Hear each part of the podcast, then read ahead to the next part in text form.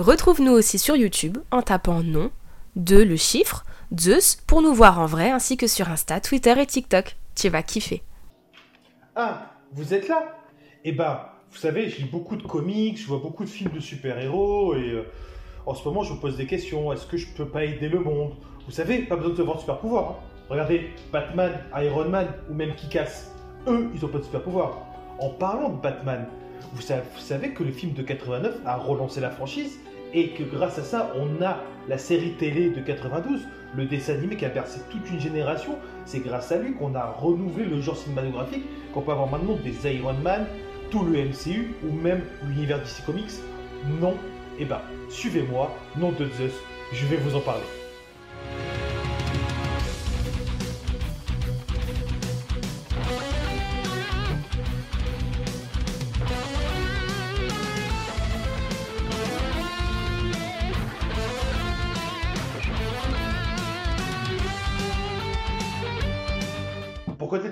L'accueil qu'un film de super-héros porter dans les années 80, il faut remonter aux origines du personnage. Batman est un personnage de fiction de l'univers DC Comics, né en 1939 sous la plume de Bob Kane de Bill Finger dans le numéro 29 de Detective Comics. Il s'appelait au départ The Bat-Man. Il se détache notamment des autres super-héros tels que Superman, et il a un succès grandissant parce qu'il n'a pas de super-pouvoir, justement. C'est un humain qui s'appelle Bruce Wayne. Bruce Wayne est dans une famille aisée. Ses parents, très jeunes, se font assassiner dans une ruelle de Gotham City par un voyou. Malgré ça, il se forme une armure, un justicier masqué du nom de Batman. Malgré ses apparences de sauveteur solitaire, il se fait aider par son majordome notamment Alfred Pennyworth, Robin et il est notamment le commissaire Gordon de Gotham City. Ce qui nous amène au début des années 80. DC Comics à ce moment-là veut des personnages plus adultes, plus dark, contrairement à son concurrent Marvel. Ils font appel alors à Alan Moore qui réécrit toute l'origine story de Batman avec The Dark Knight Returns. Mais à ce moment-là, dans l'univers collectif, Batman est qu'une vieille série des années 60, très très beaucoup trop colorée et tournée vers la comédie, avec le film justement qui est là, le film de 69, qui est vraiment très burlesque. C'est à ce moment-là que Warner Bros décide de miser sur ce personnage-là pour faire un film plus dark, Batman, et renouveler le genre. Mais un film Batman n'était pas évident évident pour l'époque. La Warner Bros avait peur d'un flop commercial. Malgré tout, le personnage reste très populaire dans les imaginaires collectifs, mais à l'époque, la place au box-office n'était pas assurée non plus. Parce que dans les années 60-70, il y avait toujours cette image de super-héros cartoonesque avec ces séries-là. La série animée, plus la série que je viens de vous parler. À cause notamment de la Comics Code Authority qui avait tout bridé. Mais l'origine story d'un film Batman Super Dark remonte à la fin des années 70. À cette époque-là, la popularité de Batman déclinait. Michael Uslan, un ancien auteur de bande dessinée et né de Benjamin Waker, voit l'opportunité d'acheter les droits de Batman pour une bouchée de pain, les acheter à DC Comics afin d'en faire un film. Mais Michael Uslan avait un désir, faire un Batman super sombre, super sérieux, à la manière de Bob Kane et de Bill Finger dans les années 39. Un personnage noir survolant dans la nuit, allant chasser le crime dans les rues dark de Gotham City Je m'emporte un peu. Avant d'avoir l'ambition de faire un film Batman super dark, faut trouver les scénaristes et les studios. Ok, qu'à ça ne tienne. Il va voir les scénaristes. Il va voir Richard Mattelbaum et Guy Hamilton. Tous deux refusent le scénario. Ok, bon, maintenant ça c'est fait. Il va voir les studios. Il va voir plusieurs studios. Même des studios de soap opéra. Mais ça marche pas. Il va y avoir des plus grosses majors ensuite. United Artists et Columbia Pictures. Tous deux refusent le scénario et refusent le projet d'un Batman super dark. Bon bah moi je vais me poser à mon bureau parce que franchement j'arrive toujours pas à me poser sur mon idée de super-héros, comment je peux aider en étant un super-héros euh, masqué ici? Bon, suivez-moi. Uslan est maintenant démoralisé, mais il n'en dément pas pour autant. Il écrit le script qui s'appelle Le Retour de Batman. Il dit d'ailleurs sur les gens d'Hollywood. Ce que je voulais, c'est donner des idées aux gens d'Hollywood. C'est ça l'enfer dont je parlais. Il y a à peu près 10 ans, avec euh, le comics The Dark Knight Returns, il donnait déjà une approche sombre à Batman. Et je voulais faire un scénario dans ce délire-là. En 1979, John Peter et Peter Gruber intègrent le projet. Uslan et Maker sont d'accord et leur versent 40% de leurs bénéfices au box-office. Peter et Gruber voulaient un film dans le délire de Superman, sorti en 1978, et annoncent fin 81 un film avec plus de 15 millions de dollars, alors qu'ils n'avaient pas encore négocié de projet avec aucun studio. Et d'ailleurs, dans le dos de Uslan et Maker, Peter et Cooper négocient leur projet avec Warner Bros. Ça y est, ils ont trouvé le studio. Maintenant, il faut réécrire le scénario de Ulsan.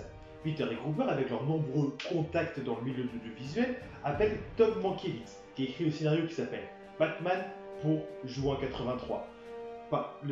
Le, scénario mettait en scène la naissance de Batman et Robin et comme antagoniste principal, le Joker et Thorn Rupert, et Sylvain Saint-Cloud en Love Interest. Le film est annoncé fin 83 pour une sortie mi-85 avec un budget de plus de 20 millions de dollars. Ça y la production est lancée. Uslan ne voulait pas d'acteur connu pour jouer le rôle de Batman, mais il voulait William Holden en James Gordon et David Niven en Alfred Pennyworth. Neuf remaniements de scénario ont été prévus et des réalisateurs connus ont été appelés. Joe Dante de Gremlins ou Ivan Reitman de Ghostbusters. Mais la production ne voulait pas un gros nom de la réalisation pour ne pas cacher le nom de Batman.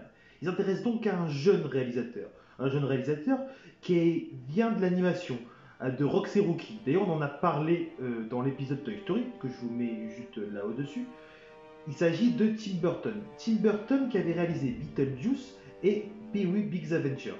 D'ailleurs, Pee-wee Big's Adventure est un immense succès critique et populaire.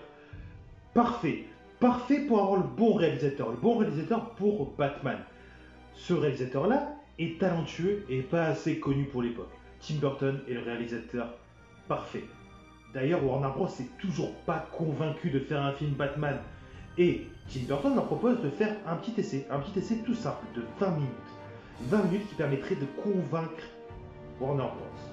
Pari tenu par Burton. Mais Burton n'est pas convaincu du scénario de base, mais il n'est pas fan de Batman. Par contre, il adore l'univers qui se dégage de The Killing Joke. Pour ce faire, il appelle directement le scénariste Steve Englehart, scénariste de comics et grand fan de comics Batman, qui remanie le scénario de Batman, le film, dans la manière, dans le délire de The Killing Joke.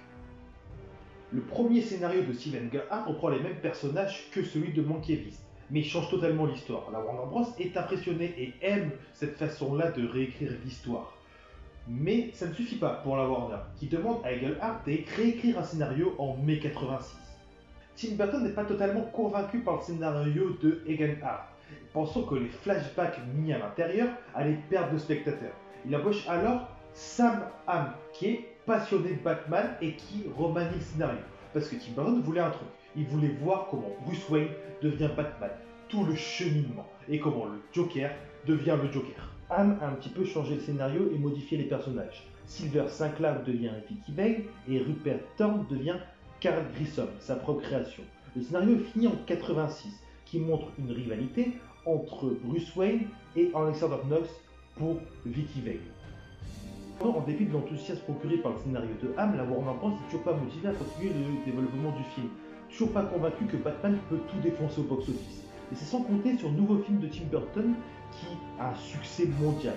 Beetlejuice sorti en 88.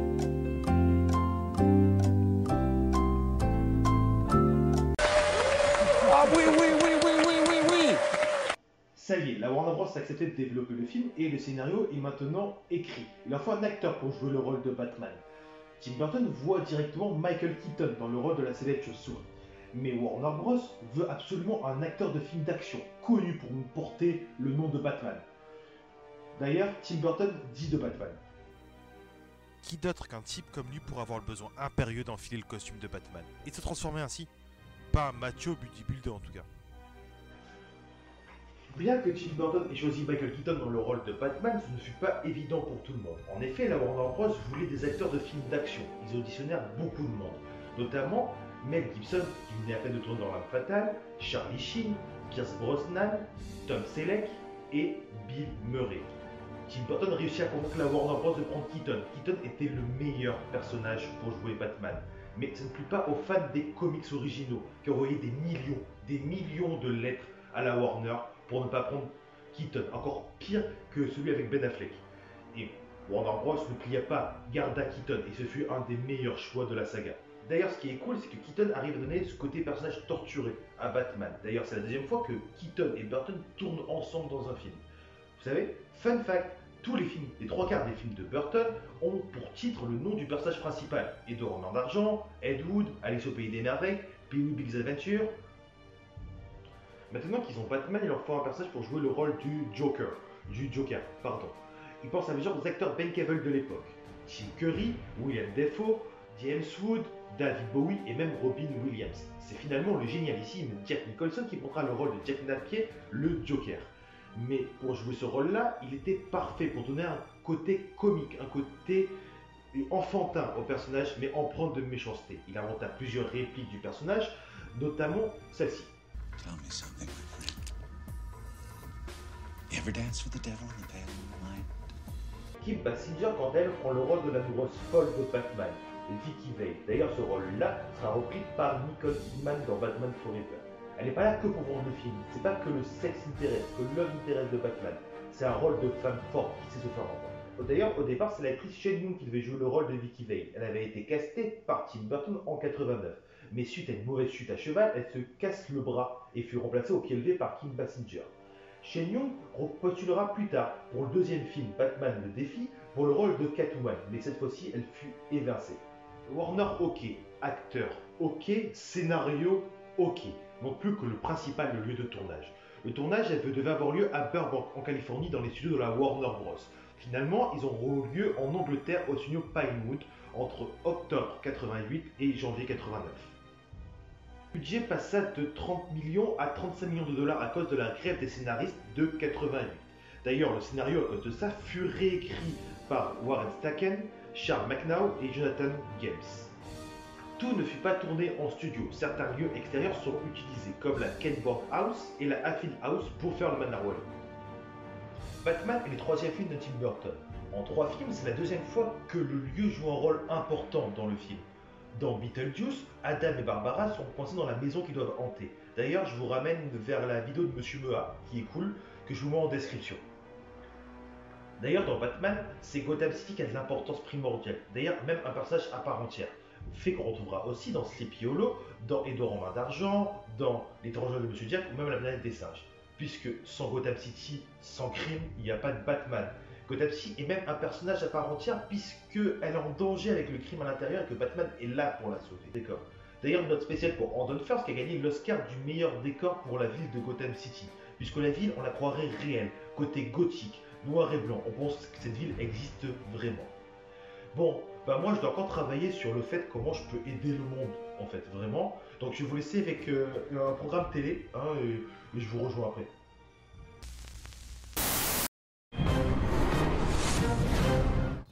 Salut à tous, je suis Teddy Beer Buffalo Chris et je suis ici pour vous, perdu en forêt, pour vous apprendre à survivre. Reviens, reviens, reviens, reviens, reviens, reviens. Donc du coup, je suis ici avec vous dans la forêt pour courir, pour chasser, pour faire plein d'autres choses. Ok?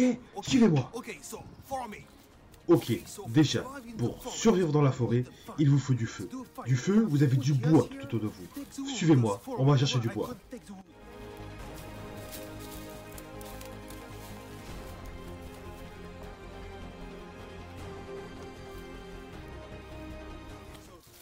Regardez, regardez. Ici, j'ai trouvé du bois sauvage. Donc, on va faire le feu.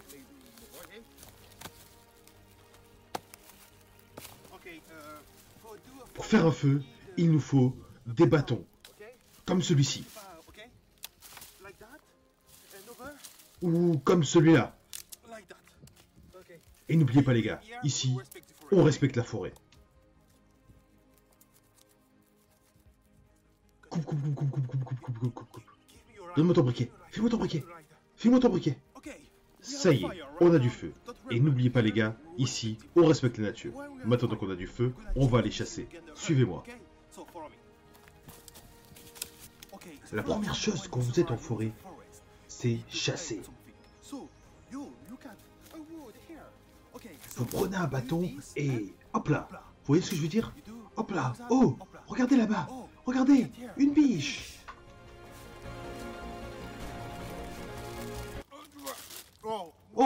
On a dû partir, hein. Bon, venez avec moi, on va chercher une autre biche.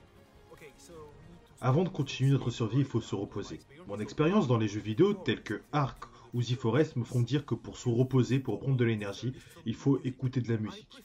Moi, ce que j'aime bien comme musique, c'est la musique de l'armée canadienne. Mais ce que j'aime bien aussi comme musique, c'est la musique du film Batman de 1989. Et c'est Danny Elfman qui signe la musique de ce film-là. Mais la surprise musicale, oh là, surprise de ce film vient du fait que ce sont les chansons de Prince qui sont utilisées pour deux scènes avec le Joker. Le musée et la parade. Tim Burton ne souhaitait pas intégrer ces musiques dans le film. Mais la maison de disques a fait pression et elle voulait même Michael Jackson. Et on peut dire que ça a rapporté beaucoup d'argent. La musique de Danny Elfman s'ajoute au côté sombre du film et signe un générique qui reste dans l'histoire. Et moi, pour récupérer de l'énergie, j'écoute beaucoup la musique de l'armée canadienne. hein. Ça groove là, non? Ça groove là, non? Pour survivre en forêt, il faut que vous trouviez de l'eau. Oh, regardez, regardez, regardez, regardez De l'eau ici, de la très bonne eau Oh, je pense qu'elle est bonne pour la santé. Okay, so Quand vous trouvez de l'eau, c'est bon pour vous. Et n'oubliez pas les gars, ici, on respecte la forêt. Coupe, coupe, coupe, coupe, coupe, coupe. Ah, vous êtes de retour ça passe vite ce reportage maintenant. Enfin, moi, je suis pas fini de réfléchir, je suis encore tourmenté par tout ça. Vous savez quoi? Je crois que la voix a préparé un truc pour vous. Vas-y, la collègue, c'est à toi. Il n'y a pas que Tom Holland qui faisait des bourdes en divulguant les titres des films sans l'accord des studios ou en spoilant une partie de l'intrigue. Souvenez-vous, le 13 juin 2017, Tom Holland déclarait que Spider-Man Homecoming était le premier volet d'une nouvelle trilogie consacrée à l'homme araignée, chose que ni Marvel ni Sony n'avaient officiellement annoncé jusque-là. Sans être totalement surprenante, cette gaffe est venue s'ajouter à la collection de l'acteur qui n'en était pas à son coup d'essai, à tel point que la Maison des Idées a basé une partie de sa communication là-dessus pour révéler la première affiche d'Avengers Infinity War notamment. Question from uh, Michael: uh, Is there a, s- a big story big storyline between all uh, between this this Spider-Man movie and the next ones? Um, yes, there is. There, what we call is the arc of the Yeah. character. You know, um, there is still a lot of room for Peter Parker and Spider-Man, especially, to grow in the next two movies. You know, he's definitely. said two movies, it means uh, Homecoming 2 and 3 or Avengers Yeah, 3? there'll be Spider-Man two and three. It won't be Homecoming two and three. Yeah. almost a scoop because we knew about the second one but not the third one. yeah. Well, now you know. Now you know. Sorry, Marvel. Whoops. That's out. Nous voilà, on a une espèce de En effet, il y a 30 ans, Michael Keaton, l'interprète du vautour et aussi de Batman, a ruiné un énorme twist de l'intrigue de Batman lors d'une émission de discussion la veille de la sortie du film dans les cinémas. L'acteur qui a joué Bruce Wayne dans le film de Tim Burton était interviewé par David Letterman dans son émission lorsqu'il a laissé échapper le spoiler. Letterman a demandé à Keaton ce que le Joker, joué par Jack Nicholson, avait fait pour mettre son personnage en colère dans le film, et c'est là que Keaton a fait la gaffe. Alors là, ça va spoiler, et spoiler la fin du film. Donc si vous ne voulez justement pas que je vous divulgue la fin, avancez au timecode qui s'affiche. Mais bon les gars, Batman, allez le voir sérieux, ça fait plus de 30 ans.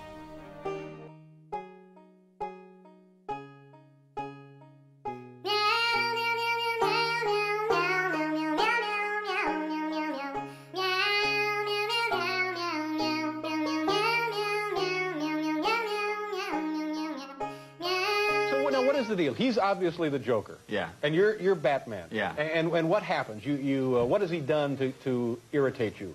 Yeah, Yeah. just generally. No, he uh, he is uh, he's enough. He I witnessed Batman. Bruce Wayne witnesses the uh, the murder of his parents when he's a kid. And the Joker had done that? Yeah, but he doesn't know it till later. I I'm see. kind of blowing the plot here, Yeah. But Yeah, like nobody's going to go see it now. well, we Right, saw it. well, we now what- explained it. what's the Screw point? that. It's Raiders of the Ark again or whatever. Et celui-ci se révélait être le meurtrier des parents de Bruce Wayne, et non le truand nommé Joe Chill, comme dans les comic books, grâce à un flashback aux allures de twist que les Américains ont découvert en salle. Ou un tout petit peu plus tôt pour ceux qui ont assisté à son interview, dans laquelle l'acteur spoilait le long métrage à la veille de sa sortie. C'est déjà fini Pourtant, elle préparé un long texte hein, quand même. Bon, on va conclure. Ce qui rend Batman iconique, ce film-là Batman iconique, c'est qu'il a lancé une nouvelle ère dans les films de super-héros. Grâce à ça, on a le MCU, on a eu les Batman de maintenant, tout ça. D'ailleurs, c'est même cette franchise-là de Batman qui a explosé avec le deuxième film et qui a fait couler la franchise Batman et les films de super-héros avec le troisième et le quatrième film. On va reparler un petit peu plus tard. Ce personnage du gothique, noir, a su donner de la profondeur et rendre plus adulte les comics et l'univers des super-héros. D'ailleurs, pas besoin d'avoir de super pouvoir, parce que ça, regardez, Arrow par exemple, c'est un bon archer, Batman n'a pas de super pouvoir, on n'est pas obligé de sauver le monde à chaque fois ou de sauver la ville. Rien que des petites touches par-ci par-là, ça peut aider tout le monde. La gentillesse, la bonne foi, la bonhomie. Mais attendez, mais c'est ça l'idée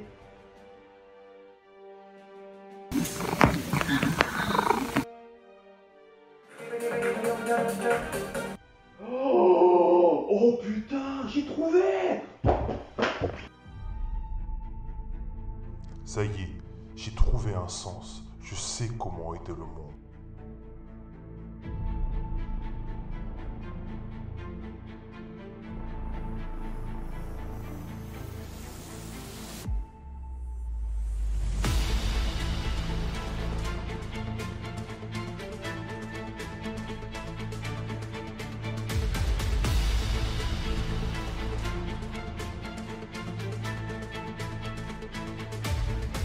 Scatman, je repère un viewer qui regarde Superman 4.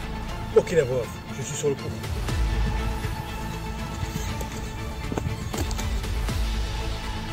Moi, j'ai eu de la chance. Je suis tombé sur Retour vers le futur étant petit. Mais donne pas eu cette chance-là.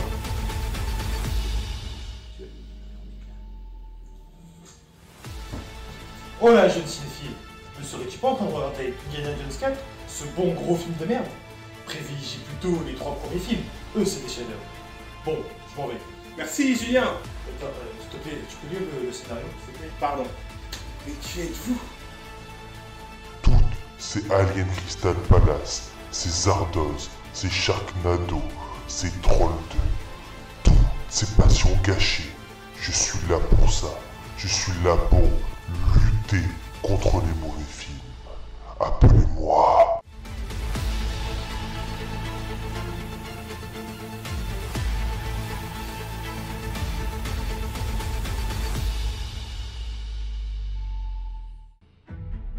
Catman Et Banco À tantôt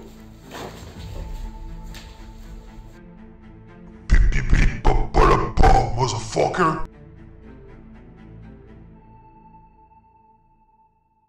Nom de Zeus!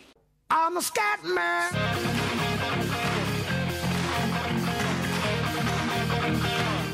Tu vois le logo dans le ciel, non? C'est que Scatman est en train de sauver la veuve et l'orphelin. En attendant, abonne-toi, like et commente. Et si tu es en danger physique, Scatman va passer.